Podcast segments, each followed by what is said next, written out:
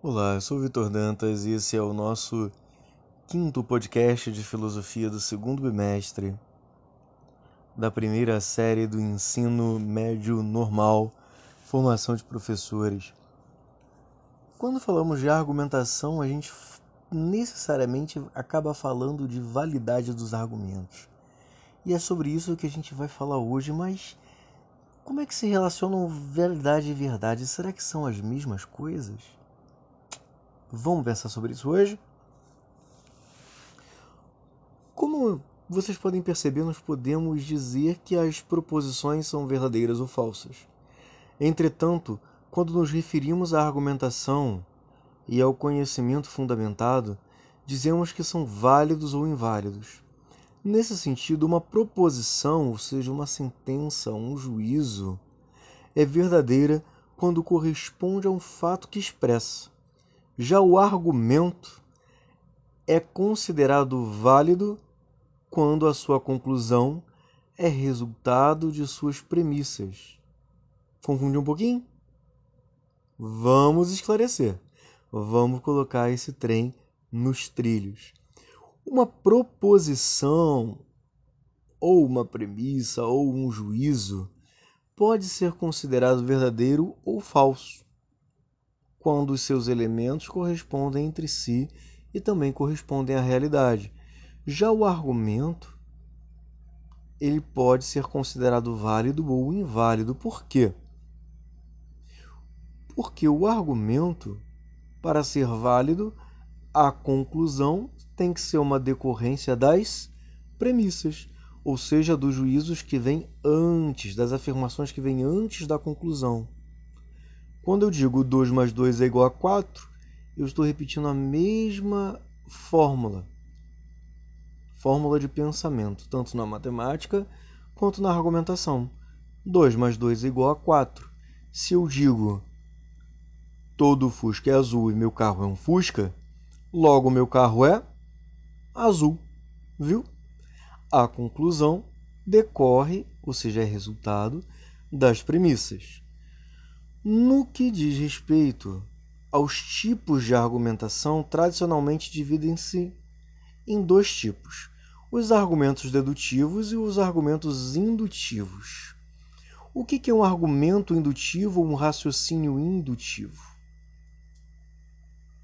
O raciocínio indutivo parte das premissas para inferir uma conclusão.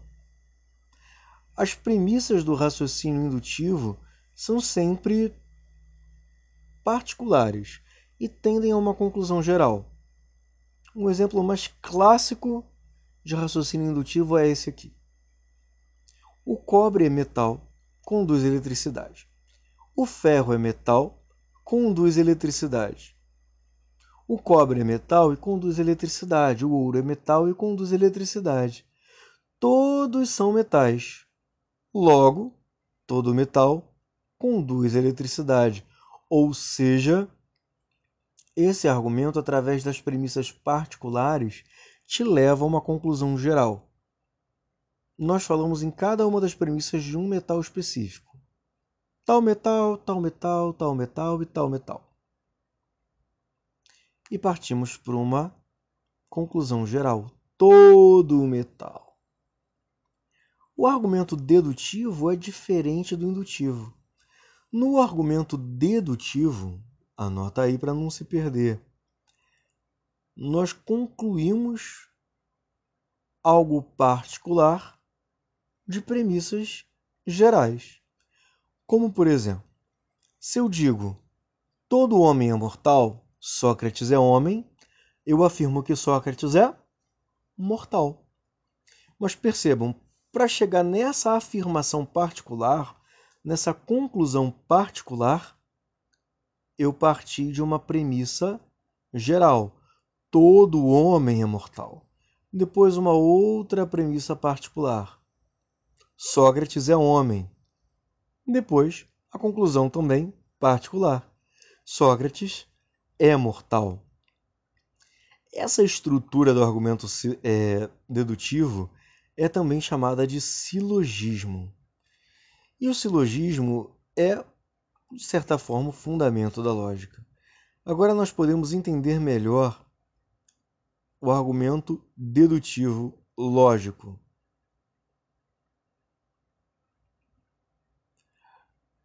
Partindo do seguinte ponto: se todos os gansos são brancos, e se irei receber um ganso enviado de um colega, logo esse ganso é branco. Por quê? Se eu vou receber um ganso, todo ganso é branco. O pássaro que eu vou receber, melhor a ave que eu vou receber, é uma ave branca, porque todo ganso é branco. Certo? É interessante ainda compreender que o silogismo pode ser classificado em sua quantidade, universal, particular ou singular, ou qualidade afirmativa ou negativa. As proposições, quanto à qualidade, variam em afirmativa ou negativa. Como, por exemplo, afirmativa: A é B, negativa: A não é B. Quanto à quantidade, que é diferente da qualidade, quando eu falo de qualidade, eu falo de positivo ou negativo, afirmação ou negação. Quando eu falo de quantidade, eu falo de número. Por exemplo, universais. Todo A é B. Particulares. Algum A, certo A, é B. Singulares. Este A é B.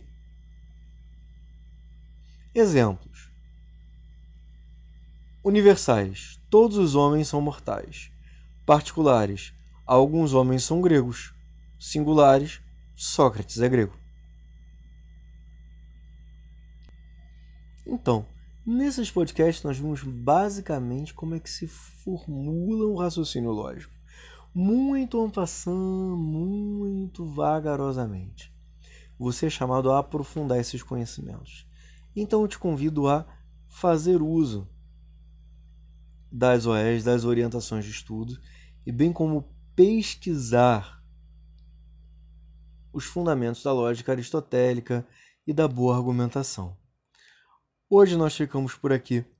Um forte abraço e tchau!